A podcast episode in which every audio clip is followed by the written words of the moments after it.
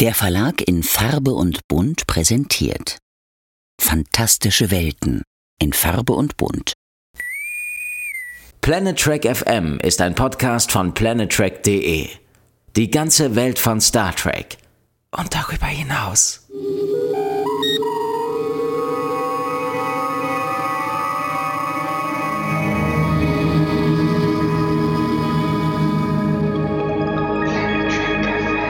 Moin Moin und herzlich willkommen zu einer neuen Ausgabe von Planet Trek FM, die ganze Welt von Star Trek mit mir, eurem Björn Sülter. Heute geht's weiter mit Ausgabe 138 und der Besprechung der zweiten Staffel von Star Trek Picard. Am Start haben wir diesmal die dritte Episode der Staffel mit dem schönen Titel Assimilation bzw. Assimilation. Dazu begrüße ich die Autorin und Kolumnistin Claudia Kern. Hallo Claudia. Hi Björn. Wir haben uns da mit der vergangenen zweiten Folge und unserer Besprechung äh, irgendwie reingewurstelt, hatte ich das Gefühl, und haben für den Moment eine Lösung gefunden, die für uns Sinn ergibt, oder? Ja, also ich war auch ähm, wirklich positiv überrascht davon, wie wir das für uns eingeordnet haben. Ja. Auch ähm, durchaus mit Hilfe von Twitter weil da kamen äh, doch echt interessante Ideen und Vorschläge, die äh, mich zumindest dazu gebracht haben, auch so einen leichten Perspektivwechsel zu vollziehen und die Folge aus einer ja aus einem Blickwinkel zu betrachten, den ich vorher nicht hatte. Mhm. Ja, das hat schön funktioniert, aber dennoch bleibt auch festzuhalten, ohne dass ich jetzt die Party crashen will, die ersten beiden Episoden fanden wir auch beim ersten Anschauen schon super. Von daher zählt es eigentlich erst ab jetzt. ja, so kann man das auch sehen und ähm, auch ohne den äh, Rest des Podcasts spoilern zu wollen. Es tauchen schon leichte Risse im Fundament auf, würde ich mal sagen. Da bin ich sehr gespannt, weil da würde ich jetzt spoilern und würde sagen, das ist mir gar nicht so vorgekommen. Oh, dann bin ich ja mal gespannt, was wir. Also, ich kann jetzt schon sagen, dass ich den einen Handlungsstrang deutlich besser fand als den anderen. Also, ich fand den einen sogar richtig toll und den anderen, ja, okay. Dann schauen wir mal. Ich ahne aber, wie sich das bei dir aufteilt. Ähm, beginnen wir mit ich den. Ich denke, ist nicht schwer. Also. nee. Beginnen wir mit den Fakten und Infos zur Episode. Die Idee und das Drehbuch stammen von Kylie Rossiter und Christopher Monfett. Rossiter lieferte hier ihre erste und einzige direkte Arbeit ab. Monfett war nach äh, Penance Buße das zweite von drei Mal im Einsatz. Regie führte, und das finde ich super spannend, Leah Thompson. Ihr Trackdebüt, und das ist wirklich was Besonderes, weil Thompson war in Zurück in die Zukunft mit dabei als Darstellerin der Lorraine Baines, beziehungsweise Lorraine McFly, beziehungsweise Lorraine Tennant, Maggie McFly, nee. Lorraine McFly. Hier nun fungiert sie als Regisseurin an insgesamt zwei Zeitreise-Episoden in Star Trek. So schließen sich Kreise, oder? Das ist ja großartig. Nee, also das wusste ich auch nicht. Sie spielt übrigens in dieser Staffel auch später nochmal mit. Also da werden wir auch noch zukommen. Aber erstmal ihre Regiearbeit. Und wenn es um Zeitreisen geht, würde ich sagen, sind wir uns einig, zurück in die Zukunft ist kein schlechtes Vorbild. Nee, ganz und gar nicht. Ob sie diesem Vorbild gerecht werden, äh, werden wir in einigen Wochen dann wissen. Zum Inhalt noch, nach dem Flug um die Sonne müssen Picard und Co. in Los Angeles des Jahres 2024 einen sogenannten Wächter suchen. Das behauptet zumindest die Borg-Königin. Ich würde sagen, wir starten in den Teaser. Sehe ich ganz genauso. Der Cliffhanger um Sevens äh, Ehemann. Wir können das hier noch einmal kurz äh, zusammenfassen. Wir haben das am Ende des letzten Casts schon gesagt. Völlig unnötig, oder? Ja, total. Also ähm, vor allen Dingen auch allein deshalb unnötig, weil du ja eine fortlaufende Geschichte erzählst. Und du kannst bei einer fortlaufenden Geschichte davon ausgehen, dass die Leute es auch einschalten, wenn am Ende der Episode niemand von der Klippe baumelt. Ja. Das ist echt schade, dass sie das gemacht haben, weil die andere Folge wäre runder gewesen ohne. Ja. und diese wahrscheinlich auch. Es ist ihnen ja auch letztendlich, muss man jetzt nach Ansicht äh, der, des Anfangs von Folge 3 sagen, nichts anderes zum Thema eingefallen als eine zünftige Schlägerei auf der La Sirena mit dem äh, Vaporisieren diverser Leute, was auch ziemlich hart ja. war eigentlich. Ich fand das zum einen auch ziemlich hart und dann aber auch ähm, äh, so Dinge, die wir lernen über ähm, Phaser. Zum Beispiel, dass man, wenn man die auf Vaporisieren stellt, man durchaus das Gleiche machen kann, was in Actionfilmen so gern gemacht wird, wenn man den Gegner als Schild nimmt, um selber nicht von einer Kugel getroffen zu werden. ja. Und der einfach vaporisiert wird in deinen Händen, aber der Phaser offensichtlich weiß, wo der eine Körper aufhört und der andere anfängt. Das stimmt. Es regnet wieder bei Frau Kern übrigens. Ich ja, ne, ich wollte gerade darauf hinweisen, dass ähm, hier jetzt die Geräuschkulisse sich ein klein wenig verändert hat. Wow. ähm, ja. Okay. das Liebe Hörer. Also, ich gehe mal davon aus, weil ich sehe, dass es da hinten schon wieder hell wird, dass das nur vorübergehend ist und bitte um Nachsicht. Nachsicht gewährt. Es ist aber wirklich verdammt laut heute. Es ist echt laut. Ich, ich verstehe dich kaum so laut. Das ah, es, ah, es lässt schon nach. Danach gab es dann noch ein bisschen äh, Boom Boom im All. Und das Auftauchen von Q, das hatte ich schon fast vergessen, dass der in dieser Folge auch ganz kurz mit dabei ist. Und diese Szene, muss ich sagen, die war wieder fast der Q, den wir aus TNG kennen. Der taucht so auf, sagt irgendwas Schmissiges und ist wieder weg. Das, das, das hat mich sehr stark an seine Auftritte aus TNG erinnert. Richtig, mich auch. Also, wobei ich mich da eine Sache gefragt habe, weil ähm, ich hatte den Eindruck, dass nur Picard ihn sieht. Ja. Und hat er das bisher schon mal gemacht? Also, dass er wirklich nur einer Person erscheint? Haben nicht immer alle ihn gesehen? Würde ich auch sagen. Wäre wär ich bei dir, ja. Sie hatten wahrscheinlich in ihrer Geschichte keine Zeit, das irgendwie ähm, darauf irgendwie näher einzugehen, ob die anderen ihn jetzt gesehen haben oder was das für die bedeutet. Aber die wussten ja, dass er mit ihm irgendwie interagiert. Die wussten ja, dass er mit ihm in Verbindung steht. Vielleicht haben sie es einfach überspielt. Ja, das, das kann auch sein. Es fiel mir in dem Moment nur auf und ich dachte so, hm, normalerweise zeigt er sich allen in der Szene schon alleine, weil er ja gerne Publikum hat. Ja. Und andere dann gerne noch Wir verhöhnt. Wir sollten uns auf jeden Fall diesen Satz merken, den er sagt, weil der ist natürlich im Rahmen unserer ganzen Aufarbeitung dieser Geschichte der Staffel wichtig. Wollen wir uns ansehen, was noch alles in Folge ihrer Angst verloren geht, sagt er. Bringt dir das neue Erkenntnisse zu diesem Punkt? Ähm, eigentlich nicht. Dir? Nee, nee. Also wir haben ja schon gesagt, ähm, Picards Angst, Nähe zuzulassen, ist ein großes Thema der Staffel, um das es eigentlich geht. Zumindest wenn wir die Äußerungen von Q aus ähm, der zweiten Folge mal als Indikator nehmen. Es geht ihm letztendlich darum, dass Picard eine Lektion über sich selbst lernen soll. Aber die Angst, die er jetzt hier meint, ist ja wahrscheinlich wieder eher die Angst, sich auf die Borg einzulassen, am Anfang auf der Stargazer. Wobei wir wieder eine Vermischung haben, die wir eigentlich gar nicht haben. Weil eigentlich geht's Q gar nicht darum, sagt er zumindest später. Es geht ihm eigentlich nur um die persönliche Geschichte. Aber wir lassen das einfach mal so stehen. Ja, ich würde auch sagen, weil letzten Endes diese Angst, die er auf der Stargazer zeigt und die auch hier in seiner Interaktion mit der Borgkönigin ähm, ja, äh, deutlich wird, die spielt im Verlauf der Staffel ja überhaupt keine Rolle mehr. Richtig. Die herumkriechende Borg Queen samt äh, First Contact Thema ist geil, oder? Ja, also alles mit der mit der Borgkönigin ist geil. Ja. Also das ist ähm, auch dieser äh, suffisante Gesichtsausdruck von ihr. Wenn mhm. sie weiß, sie wird jetzt gleich äh, mit dem Schiff verbunden und sie weiß genau, dass sie es übernehmen wird. Sie weiß, dass sie, ähm, was sie ja auch soll, um diesen Slingshot-Effekt zu erzielen, aber sie weiß genau, es bleibt nicht dabei die haben keine Wahl, sie brauchen sie und ähm, sie kann, also sie spielt mit denen in ja. diesem Moment. Ja. Also großes Kompliment da nochmal an, an Anne Wershing. Ich bin ja kein großer Fan von diesen Neubesetzungen. War ich schon bei Voyager nicht, als sie damals äh, nicht Alice Crouch wiederbesetzt haben, sondern die Susanna Thompson. Die hat das damals auch gut gemacht in Voyager, aber ich fand auf keinen Fall so gut wie jetzt Anne Wershing. Also die hat das wirklich verdammt gut drauf. Sie ist, ähm, sie und Alison Pill in, als Gerati sind in der Folge mein absolutes Highlight. Ja, verständlicherweise. Ja, ne, so. Und dann kommt dieser ikonische Flug um die Sonne. Wir kennen das ja schon aus äh, diversen Star Trek Folgen, beziehungsweise natürlich aus Star Trek 4.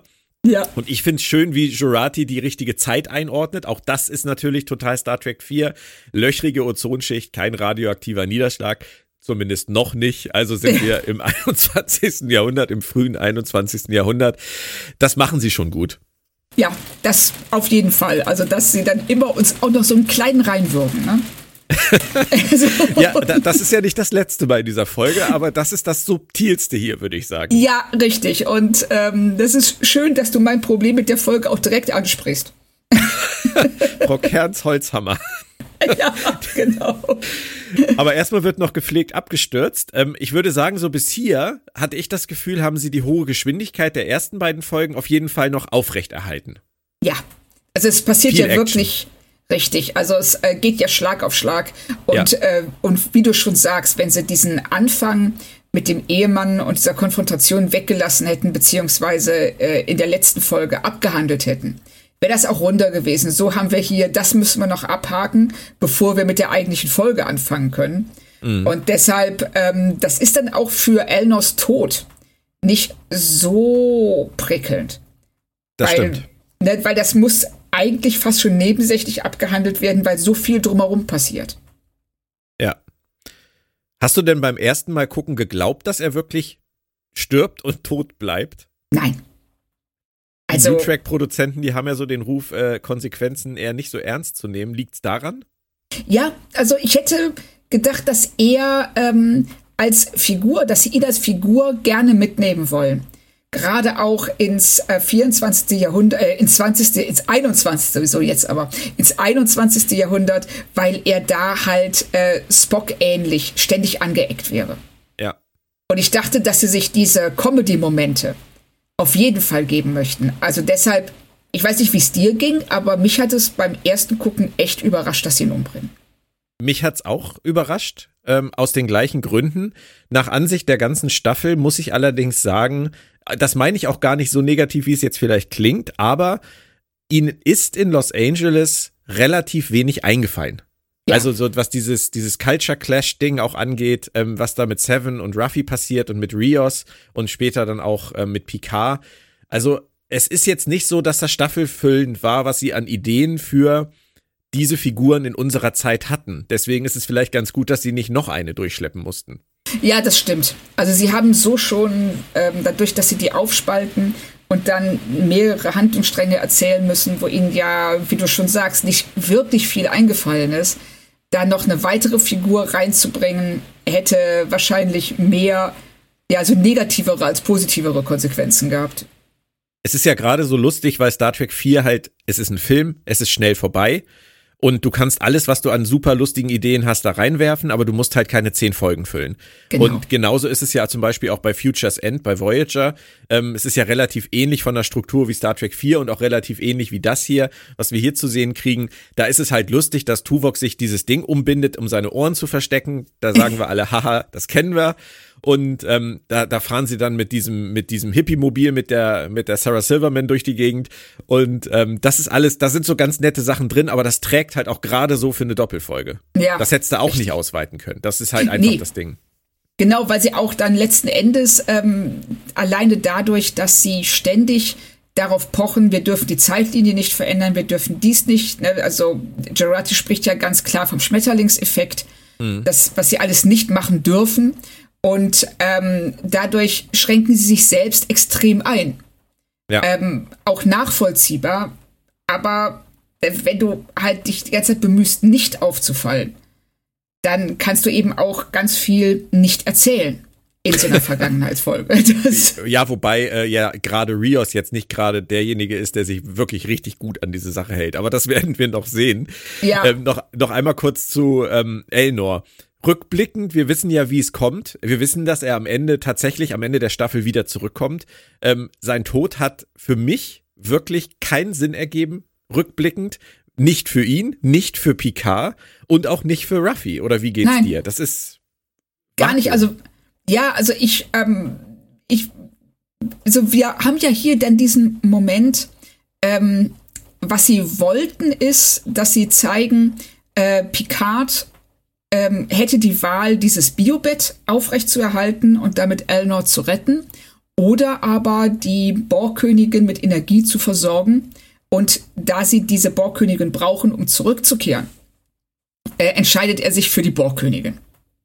Ja. Und, aber das haben sie, wie ich finde, so schlecht rausgearbeitet, dass ähm, äh, ich sehe da bei ihm gar keinen Konflikt.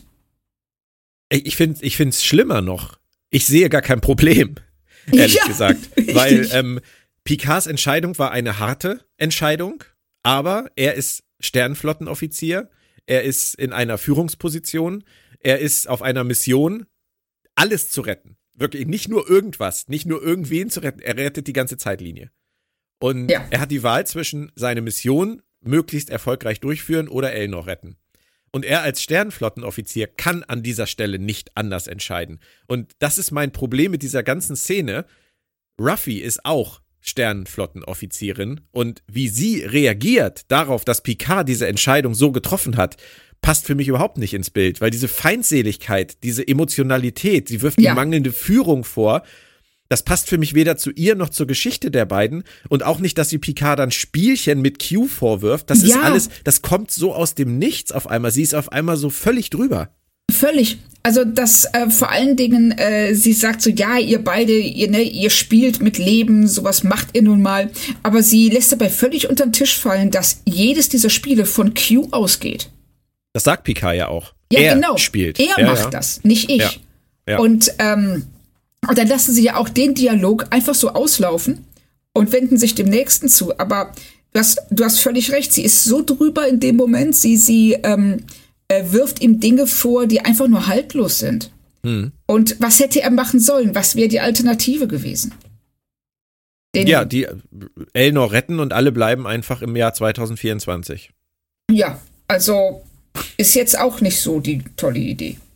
Es ist ja auch nicht viel Zeit gewesen, jetzt irgendwie noch eine Podiumsdiskussion zu veranstalten und sich zu fragen, was wäre wenn? Ja. Also, Leute, sag doch mal, wenn wir jetzt Elnor retten und die Queen sterben lassen, was passiert? Haben wir noch irgendwelche Optionen in dieser Zeit, möglicherweise anders zurückzukommen? Oder Genau. anders, irgendwie- die, die hätten ja erstmal dahin kommen müssen. Das ist ja, es ist schwierig und aber ich finde das halt konstruiert. Also ich will wirklich nicht sagen, dass, dass, dass Ruffy nicht um Elnor trauern darf, um Gottes Willen. Die haben so eine enge Verbindung. Natürlich bewegt sie das, natürlich nimmt sie das mit und, und macht sie fertig in dem Moment. Aber sie wechselt halt von der Sternflottenoffizierin, die sie ja offensichtlich in diesen zwei Jahren, die wir verpasst haben, wieder geworden ist, Ja. nach ihrem Alkoholabsturz in der Wüste, ähm, wechselt sie halt sofort wieder zurück zu dieser Ruffy, dieser instabilen Ruffy. Und das steht ihr nicht, finde ich. Nee, es ist, ähm, ich, ich sehe das genauso. Also ich finde vor allem, dass sie ähm, in diesem Moment, sie ist so unfair. Ja. Und das, ich sehe den Grund dafür nicht. Weil, ähm, klar, ne, sie, sie äh, wirft Picard immer wieder in der ersten wie auch hier am Anfang der zweiten Staffel Egoismus vor. Und äh, wie wir ja wissen, ist das bei Picard auch nicht ganz unberechtigt. Mhm. Aber hier in diesem, in dieser Situation hat das überhaupt nichts zu suchen. Ja.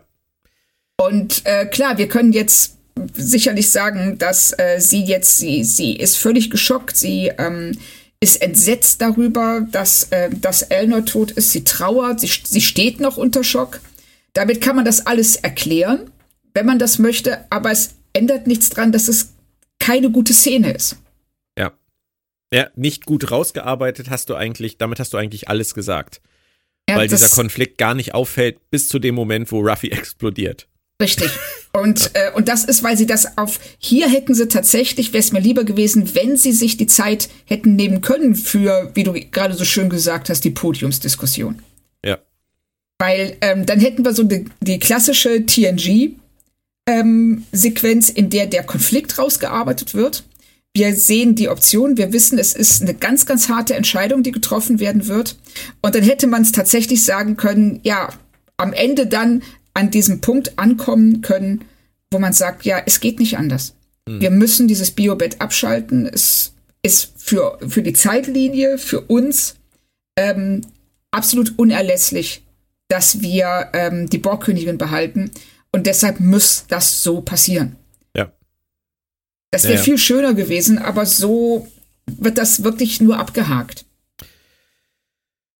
Picard ähm, ergreift trotzdem die Initiative bezüglich des äh, Absturzes, der dann passiert und lenkt das Schiff in seine Heimat. Äh, meinst du, er wollte schon immer mal mit dem Raumschiff in Labar landen? War das so ein geheimer Traum von ihm? Ich habe auch gedacht, so, äh, vor allen Dingen, es ist ja, äh, die sagen ja, ey, ne, wir dürfen nicht im Los Angeles voller Menschen mit unserem Raumschiff abstürzen, was nachvollziehbar ist. Aber anstatt eine beliebige Wüste deiner Wahl zu nehmen, ähm, lässt er sein Raumschiff in die Weinberge krachen. Und das hat keine Konsequenzen für die Zeitlinie. Der, der pflügt da mal eben die gesamte Landschaft durch. Wenn wir jetzt mal ganz kurz in unsere Zeit gucken aktuelles Jahr 2022, ähm, würdest du sagen, dass es rein technisch betrachtet jemandem auffallen würde auf der Erde, wenn nachts in Frankreich ein Raumschiff in den Wald kracht? Oder könnte das theoretisch unbemerkt bleiben? Also ich sag mal, wenn alle in dem Moment woanders hingucken. Vielleicht läuft gerade das Staffelende von Stranger Things. so, das, alle sind gerade beschäftigt und ja. keiner steht draußen keiner guckt zum Himmel. Alle haben Kopfhörer auf. Und und so satellitenmäßig und so. Meinst du, nein, aber ganz ernsthaft, meinst du, wir würden es mitkriegen? Also wenn, wenn wir jetzt mal davon ausgehen, alle sind beschäftigt, keiner guckt in den Himmel. Ähm, es ist gerade in Labar wirklich keiner auf der Straße, weil da läuft äh, Germany, äh, nicht Germanys, nein, äh, Frankreichs Next Topmodel ähm, Finale. Ähm, das ist alles okay. Würden wir es aber so rein von der, von der, sage ich jetzt mal, Alien-Abwehr würden wir es mitbekommen, wenn ein außerirdisches Raumschiff in Frankreich im, im Weinberg landen würde? Oder ich, hätten wir da technisch gar keine Chance? Also ich denke, wir haben technisch sehr gute Chancen, das mitzukriegen. Okay. Es ist ja nicht, ähm, also das ist ja kein Papierflieger. also. Aber das spielen sie halt auch so runter, ne? Das ist das so, ja, dann, dann lass mich mal machen. Ich lenke den jetzt nach Hause und dann stürzen sie da ab und okay. Ja. Da sind wir jetzt. Genau. Und dann, ne, dann ist es einfach so, dann wird es einfach ignoriert. Und, ähm, und wie bereits gesagt, das ist mitten in Frankreich. Ja. ja. Das äh, ist nicht in der Sahara oder in der Wüste Gobi. Alles Orte, die man vielleicht eher hätte wählen können, wenn man wirklich so einen kontrollierten Absturz ähm, herbeiführen will, der nicht bemerkt wird, wenn man es dann wirklich in einer menschenleeren Gegend macht. Und Frankreich ist selbst in den ähm, ja in den ländlichen Regionen nicht so unbesiedelt. Ja. Aber Picard war wahrscheinlich auch ein bisschen rührselig und wollte wahrscheinlich auch einfach nach Hause. Deswegen und, und die Weinernte vernichten. Genau. 2022 war so ein mieser Jahrgang. 2024 war so ein mieser Jahrgang. Den vernichtet man besser gleich. Ja, wobei wir ja später sehen werden, dass äh, da zu der Zeit ja gar keiner wohnt. Also wahrscheinlich genau. war da gar keine Weinernte. Er, er wusste, dass da nichts kaputt gehen kann. In, in Geratis äh, Monolog über den Schmetterlingseffekt kam noch eine Sache äh, vor, die mir aufgefallen ist, nämlich ähm, sie würden direkt die Implantate, sagt sie, und ähm, die Impfchips erkennen, wenn sie euch scannen. Das, das war jetzt schon ein Gag über Impfschwurbler, oder? Auf jeden Fall. Ich habe es ganz genauso gesehen, weil das war so, wo ich dachte so, nee, das hast du jetzt nicht wirklich gesagt. das war so richtig so, guckt mal Leute, die Impfchips kommen, da könnt ihr nichts gegen machen. wenn genau. nicht jetzt, dann später. Und alle sind fein damit. Oh ja. Mann. Großartig. Gut. Würde mich mal interessieren, wie das im Writers Room entstanden ist, aber das werden wir nicht rausfinden. Nee, das, das glaube ich auch. Und während dann Seven, Rios und Ruffy zusammen losziehen sollen, bleibt Picard bei Jurati und der Borg Queen, die inaktiv ist. Aber da setzen sie ja auch hier schon sehr schön, finde ich, dieses Jurati Queen-Thema an. Ähm, ja. Wie siehst du Picards Weigerung, äh, sie das machen zu lassen zunächst? Also ist das immer noch Folge seiner eigenen Assimilation, seiner Angst vielleicht sogar und der Gefühle, die er nie wirklich richtig für sich einordnen konnte? Ähm, also ich, es, es ist schon nachvollziehbar, weil wir sehen ja dann auch, wie schnell das geht. Ja. Wie schnell die Königin ähm, sie in ihre Gewalt bekommt. Und er hat da einfach einen Wissensvorsprung vor mhm. Gerati, der so groß ist, dass ähm, er, also ich finde seine Weigerung absolut nachvollziehbar. Ja. Du nicht? Doch, er, er lässt sich dann relativ schnell bekehren. Aber es, das finde ich auch gerade ganz gut, weil man hat so das Gefühl, dass er ähm, instinktiv sagt, das ist schlecht und spürt, das ist eine ganz miese Idee, aber er weiß dann doch sehr schnell, es ist alternativlos. Ja, genau. Aber wir, wir erfahren ja hier noch gar nicht so viel, außer dass er sie dann tatsächlich anschließt und äh, ahnen dann, dass das zu irgendwas führen wird. Aber was mir noch aufgefallen ist, und das beim ersten Mal überhaupt nicht aufgefallen, eine sehr, sehr schöne Szene, wie ich finde. Seven, die sich umzieht und die hier nochmal, so wie auch schon in der letzten Folge, ihr fehlendes Implantat im Spiegel bemerkt. Ja. Und das finde ich so toll, weil, wenn man drüber nachdenkt, ist das hier jetzt das erste und einzige Mal, dass wirklich Annika Hansen als Mensch zur Erde fliegt. Ja. Und ich Genau. glaube, das bedeutet ihrer Figur wahnsinnig viel, dass dieser winzige Moment hier einfach nochmal so uns gezeigt wird, was das bedeutet, dass sie jetzt dieses Mal nicht als Borg mit der Voyager zurückkommt, sondern dieses Mal gehört sie wirklich dahin. Ja, richtig. Also, dass sie auch ähm, in diesem Moment, man, sie guckt in den Spiegel und man sieht, wie sie sich vorstellt, was hätte sein können. Genau. Und das war ein wirklich starker Moment. Auch nur angedeutet, auch nur ein Hauch, Ja, aber schön. Also mir hat's wirklich Fand gefallen, aber wie gesagt, erst beim zweiten Mal gucken ist mir es klar geworden, dass das ja, in so eine Richtung geht. Das, äh, das äh, ging mir auch so. Und ich finde, dass sie ja dann auch direkt in der nächsten Szene, wenn sie Picard haben, der die Hand an die Stelle legt, an seinem Kopf, wo er das Borg-Implantat hatte. Mhm. Das folgt Stimmt. ja äh, aufeinander, dass ähm, wir hier äh, seine Reaktion auf das äh, Fehlen dieses Implantats ist ja eine ganz andere. Ja. Und ähm, in dem Zusammenhang fand ich auch sehr, sehr interessant, wie er zum ersten Mal eigentlich darüber redet, wie er sein, sein, seine Existenz in diesem Kollektiv empfunden hat. Mhm. Ne, wenn er sagt, ähm, ich habe diese, dieses extreme Gefühl der Euphorie gehabt. Ja. Ich war nicht mehr ich selbst, ich war Teil von etwas und das war euphorisch. Also fast schon wie so eine ja religiöse oder eine Drogenerfahrung. Ja. Was, was, ne, also, wo er ja ganz klar sagt, ich hatte mich selbst verloren, aber diese Euphorie gefunden. Mhm. Und das fand ich sehr interessant, weil wir das, glaube ich, so von ihm noch nie gehört haben. Nee. Und es passt ja auch, weil er das ja nur sehr kurz erlebt hat, während Seven damit sehr lange leben musste. Genau, und dass es sich bei ihr, dass es sich bei ihr abgenutzt hat, dass sie, ähm, ähm, ja, ich weiß nicht genau, wie sie, also sie ist ja ähm, eigentlich noch feindseliger den Borg gegenüber als Picard. Ja, Ist ja extrem Definitiv. misstrauisch. Hm? definitiv. Ja, Ja. ne? Und ähm, bei ihm die, die Kürze der Erfahrung und ähm, der, der, also dieses, diese Rückkehr ins Menschsein, dieses, äh, diese komplette Rückkehr, die ja bei, ähm, die ja, na, die ja Seven so nie vollzogen hat. Die wird ja immer Borg bleiben und er halt nicht. Ja. Ja, das, das ist schon, ist schon spannend, aber da, dabei fällt mir halt auch dann jetzt schon wieder auf, dass sie das innerhalb der ganzen Staffel ähm, sehr wenig genutzt haben. Ja, Leider. Da hätten sich gerade aus dieser Konstellation mit Seven und Picard und den Borg wahnsinnig viele Möglichkeiten ergeben, die sie ausgelassen haben, die sie Ja. ihnen vielleicht nicht interessant genug erschienen. Muss man ja auch einfach akzeptieren. Richtig, und weil sie, ähm, sie wollten halt diese, ja, Fish out of water, diese, ähm, äh, wir setzen Personen in eine ihnen nicht vertraute Umgebung und gucken, was passiert.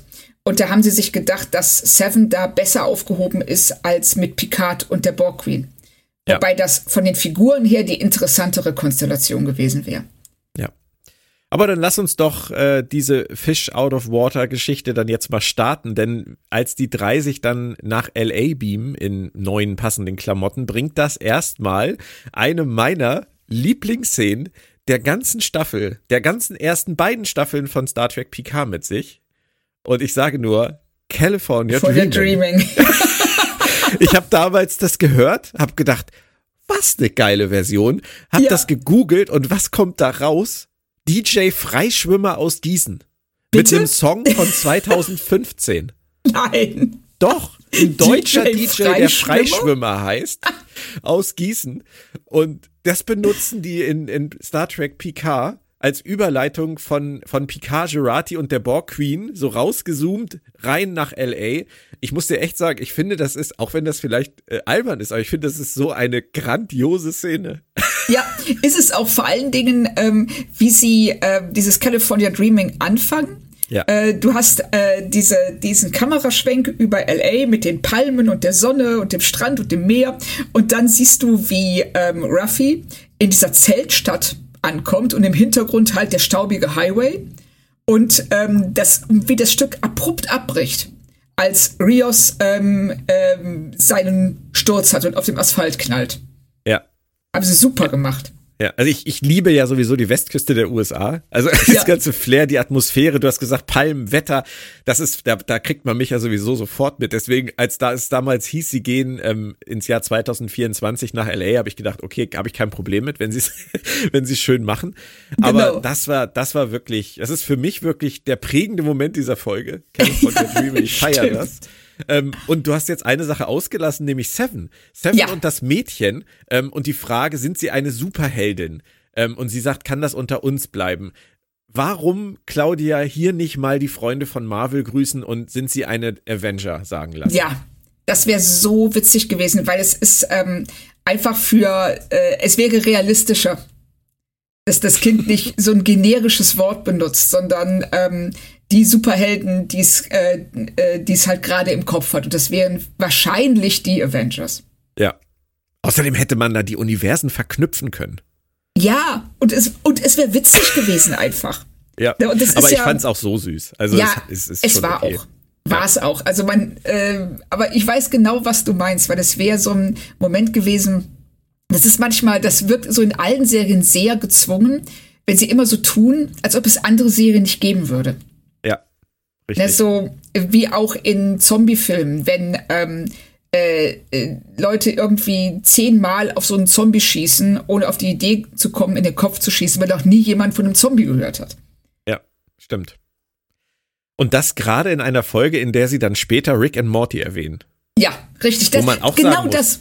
Machen Richtig. sie doch. Vielleicht sind sie einfach nicht drauf gekommen.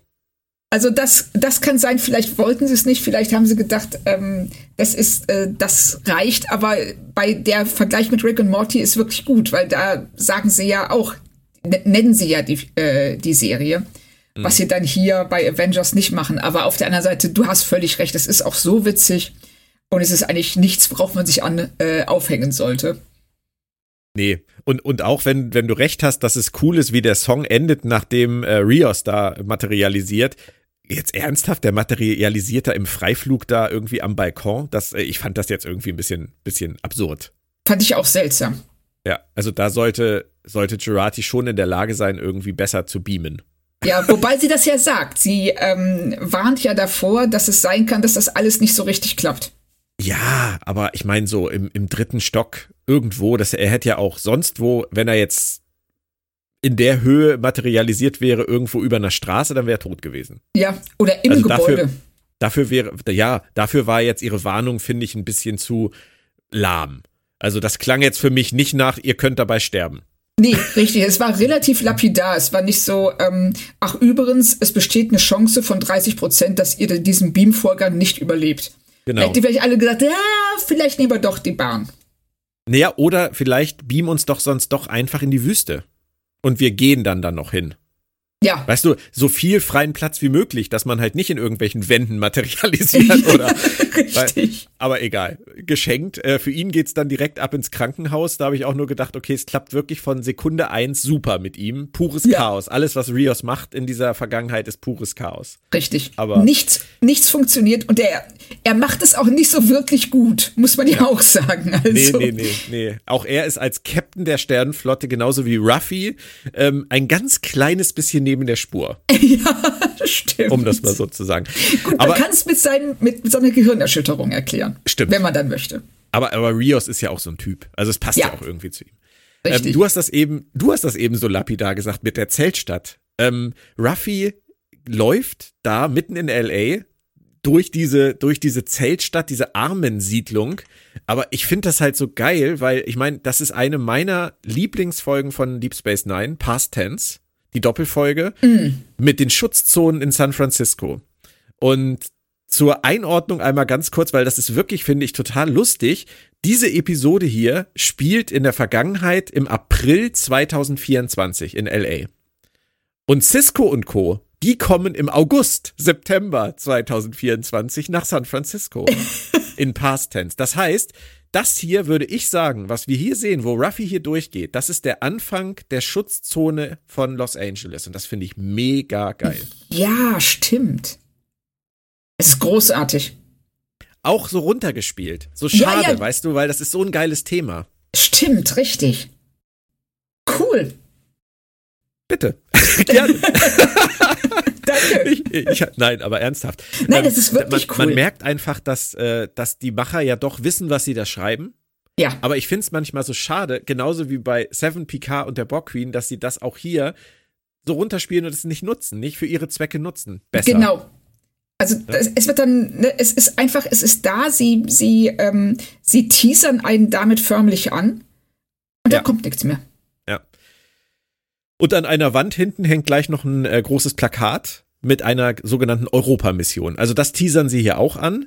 Genau. Und finde ich auch schön, aber die Erläuterung von Ruffy zu den Widersprüchen unserer Gesellschaft heutzutage, das ist schon der Kernsche Holzhammer jetzt gewesen, oder? Oh, ja, also ich finde es ähm, zum einen, äh, so wie sie da sich äußert über etwas, von dem sie, ich meine, das ist 400 Jahre in der Vergangenheit. Wie viel weißt du über das 17. Jahrhundert? Ja, ich würde mich nie dazu herablassen, jetzt irgendwie so einen Satz rauszuhauen. Genau. Ich finde, es Ohne, ist ohne, wahnsinnig. ohne Wikipedia zumindest. Ja, richtig, genau. Es ist wahnsinnig herablassend. Und äh, wir als Zuschauer, die ja nun nur zwei Jahre von diesem, diesem 2024 entfernt sind, ähm, sie bürdet uns da eine ganze Menge auf. Ich glaube übrigens, das haben sie, wenn überhaupt, nur wegen Covid gemacht. Mit 2024. Ja, richtig. Das, Könnte ich mir ähm, vorstellen. Richtig, sie, sie äh, wollten dem, äh, sie wollten dem Masken tragen und so weiter aus dem Weg gehen. Ja. Und ähm, Abständen halten und so weiter. Kann ich, kann ich total verstehen, hätte ich auch gemacht. Mhm. Weil das äh, so mit 2024, da stehen sie schon ganz gut da. Ähm, was ich nur dabei generell, also auch ähm, das Verhalten von ihr und auch das, was Gerati vorher sagt, das sieht immer, weil sie reden ja zu uns als Zuschauern. Ja. Die sagen so, ey, was macht denn ihr eigentlich? Wie könnt ihr den Planeten so verkommen lassen und eure Gesellschaft so in Extreme verfallen lassen? Denkst du immer so, ja, wir wissen das alles schon, wir sind nicht dumm. Wir sind bloß nicht in Positionen, an denen wir was ändern könnten, oder zumindest nicht in dem Maße, das nötig wäre, oder wir ähm, sind nicht, es ist nicht genug Masse da, um diese Veränderung zu erzeugen. Also wir wissen, dass es gemacht werden muss, aber wir wissen nicht wie. Und äh, uns zu sagen, das ist schlecht, was ihr macht. So, ach nee, echt jetzt? Ja, vor allem, So. weil es hier auch nur so, eine, so ein lapidarer Satz ist. So, ich habe das nie Ja. verstanden, wie man das so machen konnte hier. Genau, das ist so, also es ist der, es, es ist der Holzhammer, es ist uns als Zuschauern gegenüber, finde ich, total unfair. Und ähm, es bringt uns jetzt nicht weiter. Nee, ähm, es ist natürlich pure Star Trek, so ein Kommentar über unsere Zeit, aber es ist schon, es ist ungelenk gemacht, sagen wir es mal so. Es ist unfair und ich mag dann tatsächlich lieber, das kommt ja später auch noch, ein Rios, der sagt, oh geil, echte Erdnussbutter. Ja, Weil auch mal einfach, einfach, dass jemand sagt, das ist eigentlich, eigentlich ist das gerade eine ganz coole Zeit hier. Weil das gibt uns ja auch das Gefühl, das ist, das ist die Zeit, in der wir leben, ne? Also, ja, richtig. Also, dass ähm, wir die ganze Zeit gedisst werden, das ist schon, Genau, das ist schon ein bisschen gemein. Ja. Und dann kommt diese, diese relativ lange Szene in Juratis Verstand ähm, mit Picard an ihrer Seite, wo ähm, sie die Borg Queen so Schritt für Schritt in ihren Verstand lässt. Und ähm, ich glaube, das ist wahrscheinlich dein Highlight der Folge, würde ich mal vermuten. Ähm, was ich halt so toll finde, und das ist mir auch jetzt erst so richtig klar geworden, wie viel das über das Seelenleben von Jurati sagt, was wir bisher über sie wirklich überhaupt nicht wussten. Diese Ja. Ehrlichkeit und Offenheit, was sie für ein, für ein tragischer, trauriger, ja eigentlich gebrochener Charakter ist. Ja, also das, ähm, das finde ich nämlich auch. Also zum einen ähm, ist es von ihr wahnsinnig mutig. Das, was sie da macht, wir werden ja später erst sehen, wie mutig das eigentlich ist. Was sie da ähm, mit sich machen lässt und wie sie gleichzeitig, obwohl sie von der Borg Queen manipuliert wird, ähm, Dinge erreicht, die wir ja hier in der Szene noch gar nicht bemerken. Ähm, und dann eben auf der anderen Seite, dass sie, dass sie weiß, dass sie ihr Innerstes offenbart, äh, nicht nur dieser Borgkönigin, sondern auch Picard.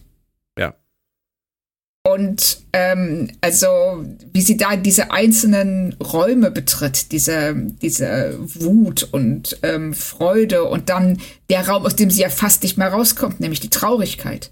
Dass man merkt, das ist eine Figur, die hat möglicherweise Probleme mit Depressionen. Ja.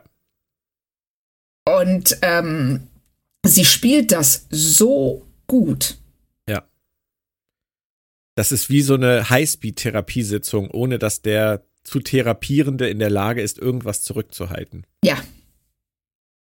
Und das Entwaff ist entwaffnend ehrlich, schlimm. Ja. Also Also ganz tolle Szene und äh, dann das Ende, wenn äh, die, wenn wir auf einmal in ihrem Blick sehen wir die Borgkönigin. ja, ja, ja. Ali- Alison Pill ist toll. Also Ja, also sie macht das super und natürlich dann dieses, äh, wenn Picard fragt, whose hand is this? ja. Und dann beide, was ich dummerweise musste ich in dem Moment an die Möwen aus äh, äh, Finding ja, Nemo äh, denken. Wer, wer Nein, nicht? Nein, Vielleicht ja auch Absicht. ja, da war ich mir nicht so sicher. Also, Also find, Aber ich finde es an beiden. Stellen total lustig. Also ich, Ja, ja. Äh, also das ist hier halt die, die, sage ich mal, die Exorzisten-Variante von Findet Nemos Möwen. Oh, großartig. Ich denke mal, du hast gerade den Titel der ähm, heutigen Folge. Exorzisten-Variante von Findet Nemo. Schön. Meins. Wie findest du äh, Seven und Ruffy, äh, die Verlobung und das Foto und Kevin hat gesagt, wir dürfen hier rauf? Ja. Bist du eine Spaßbremse, Claudia? Nein, oder? Nein, nein, nein, ich bin keine Spaßbremse. Also es ist ähm, auch hier weniger wäre mehr gewesen. ne, so, das, Aber, süß irgendwie, oder? Aber was ich wirklich süß finde, ist, wie Seven, wie überrascht Seven ist, dass es ihr gelingt, diesen Typen zu überreden. Weil sie sagt so, hey, Moment mal, ich ex sonst überall an. ja. Sonst kriege ich sowas nie auf die Reihe und jetzt auf einmal schaffe ich das. Mhm. So, Stimmt. das fand ich eigentlich den schönsten Moment an dieser Szene. Und man merkt halt, finde ich, bei Seven ganz schön, dass, dass dieser Culture Clash mit ihr gut funktioniert, wie sie halt Ja. auch sagt, äh, wir wollen hier ein, äh, wie sie darauf kommt zu sagen, ein Celluloid machen. Ähm, und, sie da, und Ruffy dann immer nur, man sagt einfach nur Bild. Ähm, genau, das- Foto, wir nennen das, süß. Foto. Genau. das ist, das ist schon niedlich. Also das, das hat auch so dieses äh, Star Trek 4 Flair. Ja, genau, auch dass sie beide da so unbeholfen wirken. Und dann aber gleichzeitig diese Unbeholfenheit eben den Sicherheitsmann da auch ähm, so ein bisschen, ja, äh, in, ja, in Sicherheit wiegt. Ja. Ne, weil das sind offensichtlich keine Einbrecher. So verhalten sich Einbrecher nicht. Und ähm, Nee. weil ich auch gar nicht weiß, was man, wieso man da einbrechen sollte, weil da ist ja nichts. Nee, stimmt. Nein, also es ist, das ist schon niedlich. Und Rios ist äh, derweil bei der Erstversorgung in der Klinik und meine Frau sagte damals beim ersten Gucken direkt, die kommen noch zusammen. Wie ging's dir? Ja, ging mir ganz genauso. Also das äh, ist in der ersten Szene, das ist, ist schon so klar, also alleine wie, ähm, wie äh, stark die äh, Theresa auftritt. Ja, ja. Da weißt du schon, das ist damit nicht getan. Nee. Und es passt super zu dieser Schutzzonensache, dass es Ärztinnen wie Theresa gibt, die sich dieses Themas annehmen. Also das finde ich dann schon wieder sehr schön.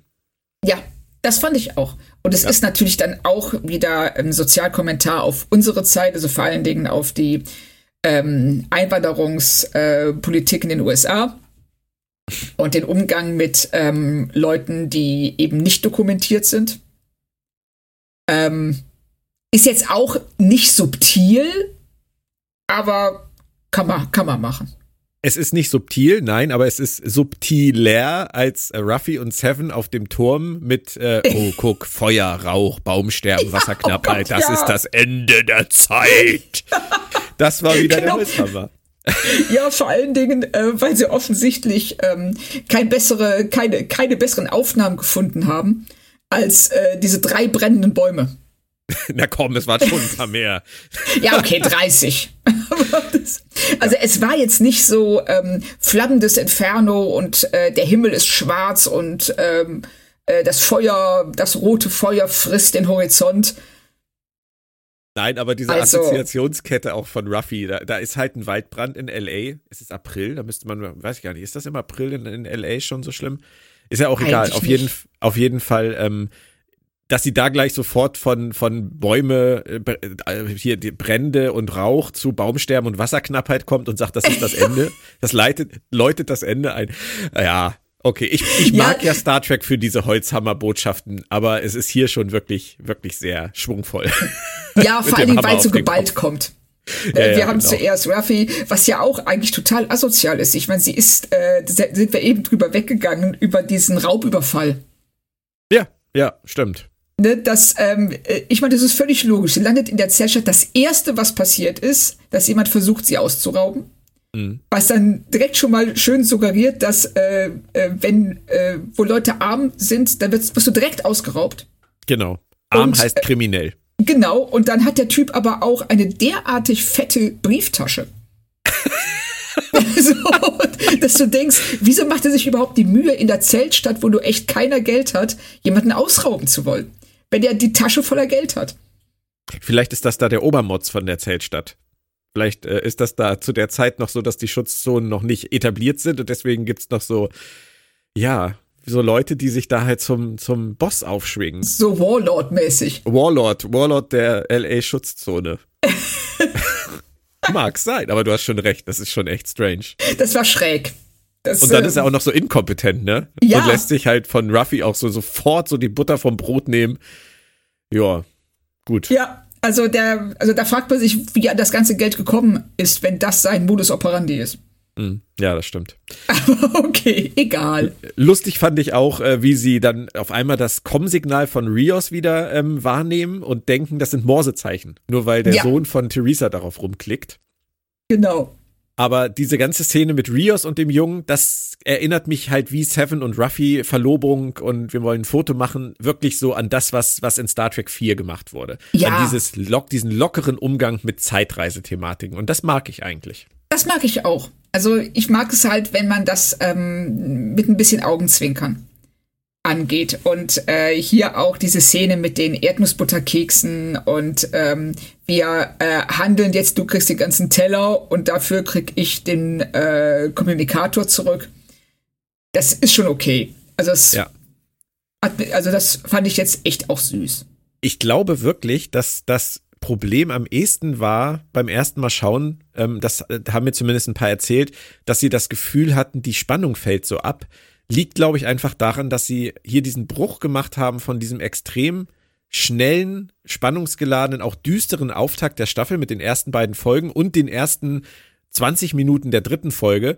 Und ab California Dreamin' sind wir halt in einem Star Trek 4 ähnlichen Zeitreiseabenteuer mit einer völlig anderen ja, wie soll man sagen, mit einer völlig anderen Atmosphäre, die sie erzeugen wollen. Und das fällt Tonfall. einfach, glaube ich, ex Tonfall, das fällt extrem auf.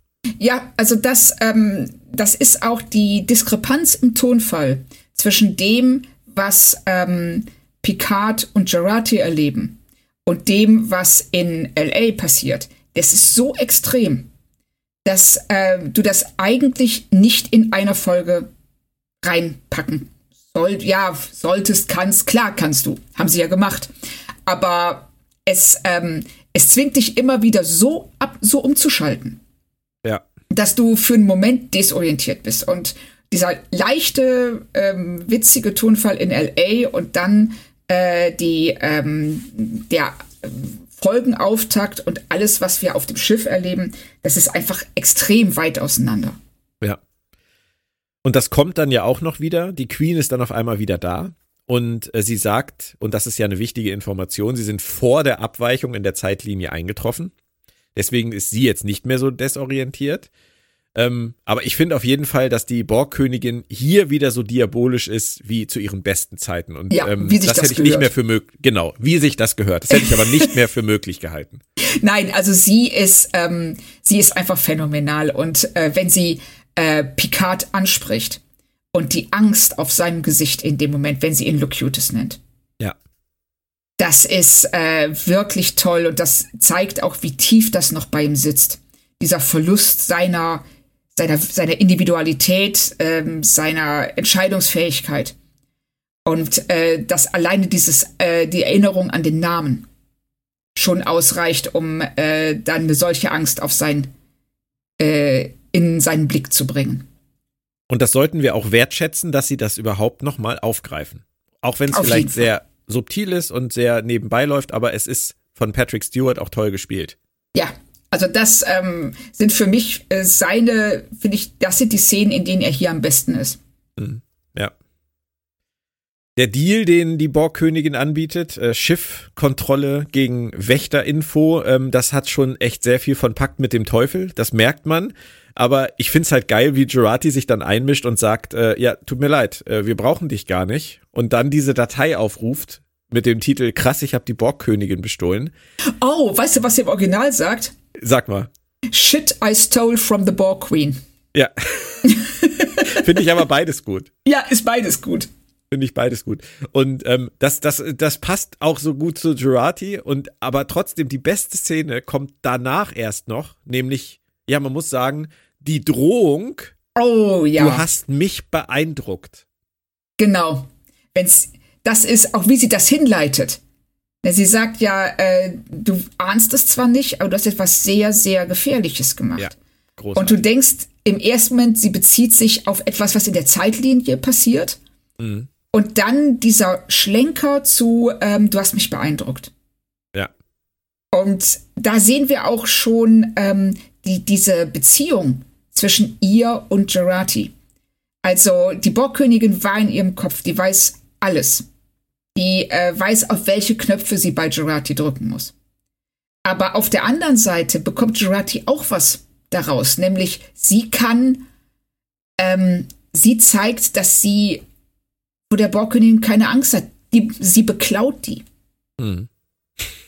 Und das in dieser Situation, wo sie gleichzeitig ihr Innerstes offenlegt, hat sie trotzdem die Geistesgegenwart ähm, äh, in der, in den, im Gehirn der Borgkönigin rumzustöbern und die Infos zu suchen, die sie braucht. Ja, ja. Das ist schon wirklich, ja, es ist, die Borgkönigin hat recht, das ist beeindruckend. Das ist wirklich, wirklich stark, was sie da machen, ähm, bis zu diesem Zeitpunkt. Ähm, es wird jetzt wieder etwas lustiger bei Rios. Äh, das ist dann wieder der, der äh, andere Tonfall der Episode. Ähm, die Einwanderungsbehörde stürmt natürlich just die Klinik, äh, wo er gerade mal da ist. Ähm, ich finde seine Idee, ähm, zurückzugehen, auch wenn er wahrscheinlich eher sein Kommunikator will, als äh, Theresa helfen oder sagen wir mal, es ist beides, ähm, ganz gut.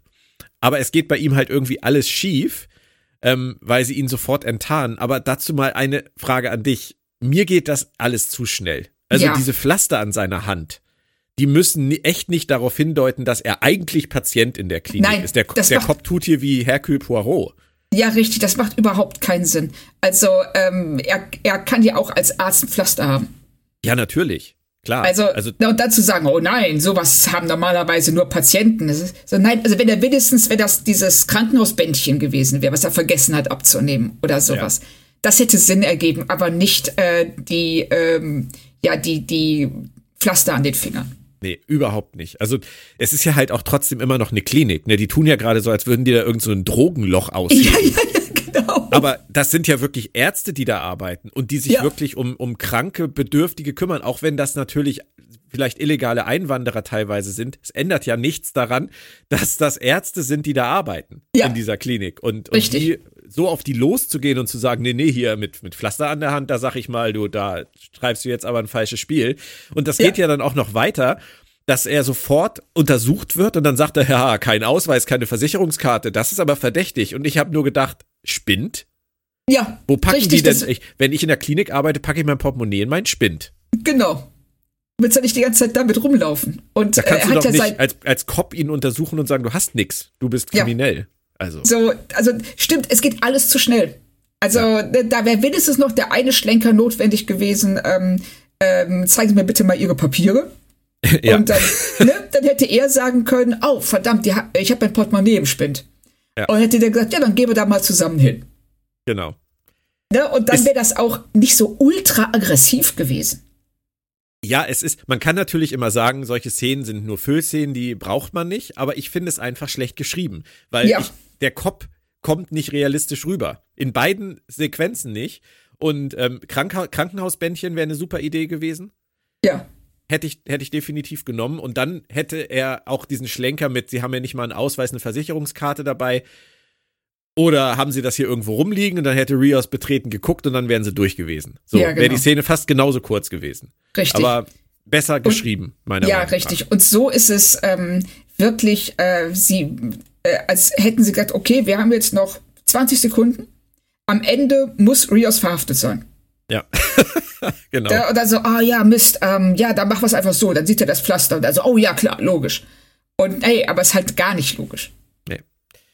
Und dann bleibt sein Kommunikator natürlich auch liegen. Der Schmetterlingseffekt ist äh, in, in vollem Gange sozusagen. Wir, wir sehen, dass weiterhin alles äh, schief geht und Picard ruft vergeblich über den Kommunikator und wir haben einen weiteren Cliffhanger. Ja, natürlich. Aber da mal ähm, du als ähm, Co-Übersetzer des technischen Handbuchs. Uh.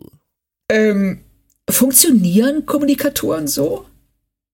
Also, wenn die jetzt einfach irgendwo rumliegen und ähm, ich rufe jetzt auf diesem Kommunikator an, Ja, hört man dann sofort meine Stimme? Ist es nicht Ja. so, ja? du meinst, ohne dass ich einmal, weil er, weil er vorher zirpen müsste und ich einmal draufdrücken müsste. Ja, Es ist natürlich ein äh, Konföderationskommunikator, Claudia.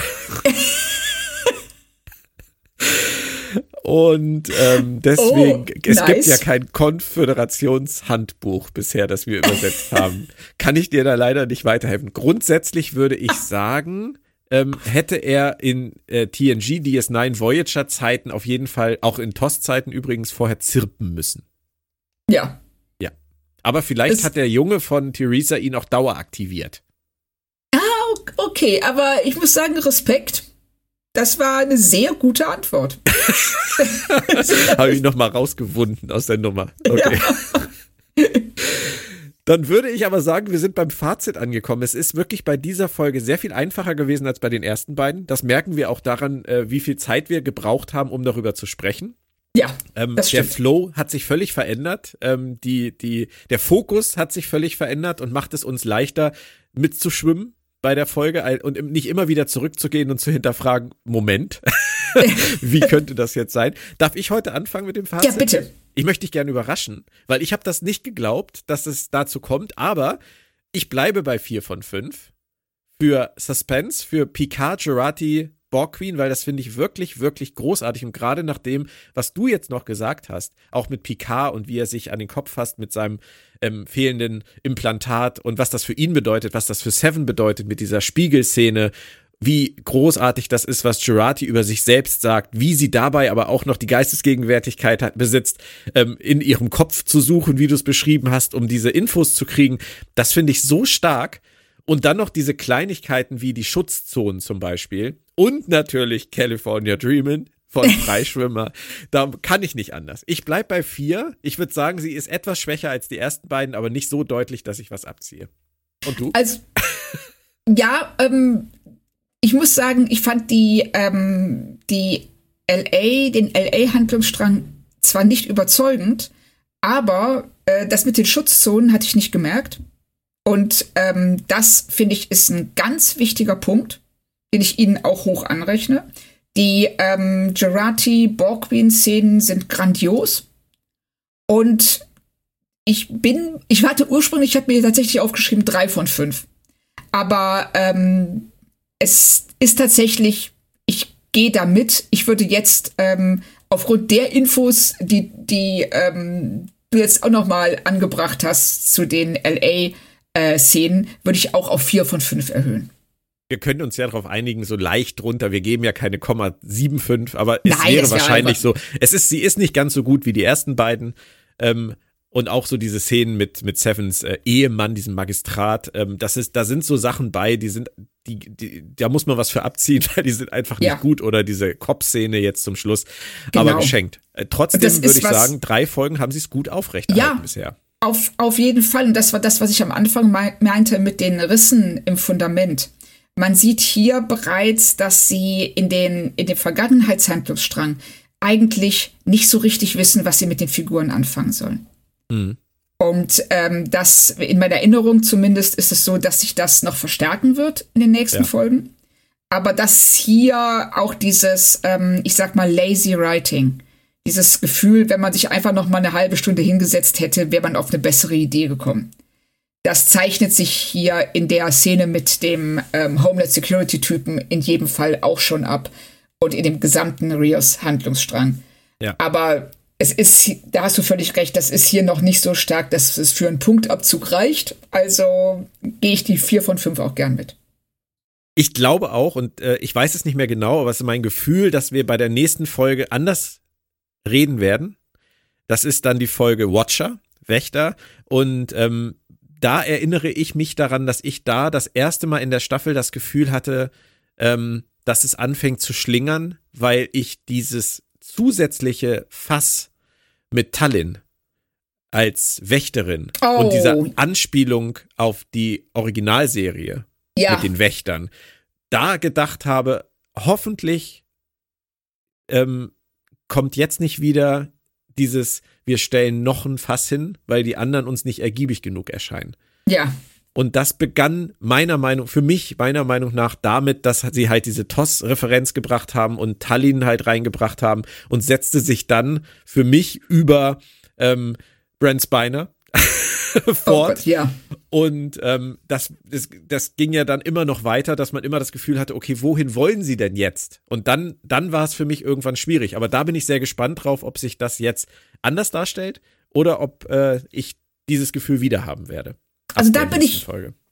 Also da bin ich auch sehr gespannt drauf, weil wir ähm, ja jetzt schon den Vorteil haben, dass wir wissen, wie sich die Staffel entwickelt. Und ja. dass also unsere Erwartungshaltung nicht mehr so hart auf die Realität prallt. Mhm. Ja, das stimmt. Und ich glaube, in der nächsten Folge kommt es ja auch zur Begegnung von äh, Picard und der jungen Geinen. Auch das wird interessant, wie wir da dann drüber sprechen. Oh ja, auf jeden Fall. Da hatte ich nämlich auch schon so ein paar Sachen, ähm, als wir die, als ich die Folge das erste Mal gesehen habe, wo ich dachte, boah, da würde ich gern drüber reden, weil das ja. ist spannend.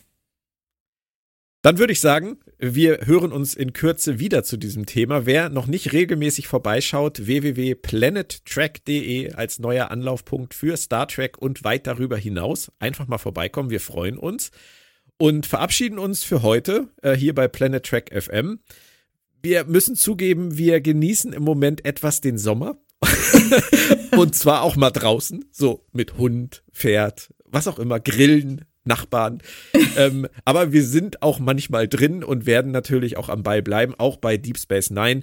Nur jetzt äh, bei diesen Temperaturen vielleicht nicht ganz so oft, wie wir das eigentlich vorhatten. Ich hoffe, ihr könnt uns verzeihen. Also dir, Claudia, vielen Dank. es hat sehr viel Spaß gemacht. Ich gehe jetzt wieder Mir in die auch. Sonne ganz, ganz genau. Also da es ja hier äh, mindestens aufgehört hat zu regnen.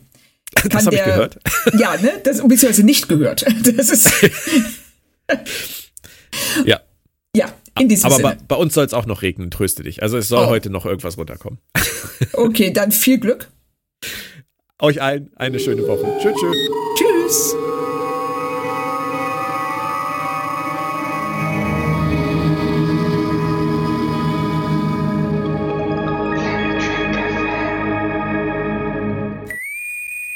Planet Trek FM ist ein Podcast von planettrek.de. Die ganze Welt von Star Trek und darüber hinaus.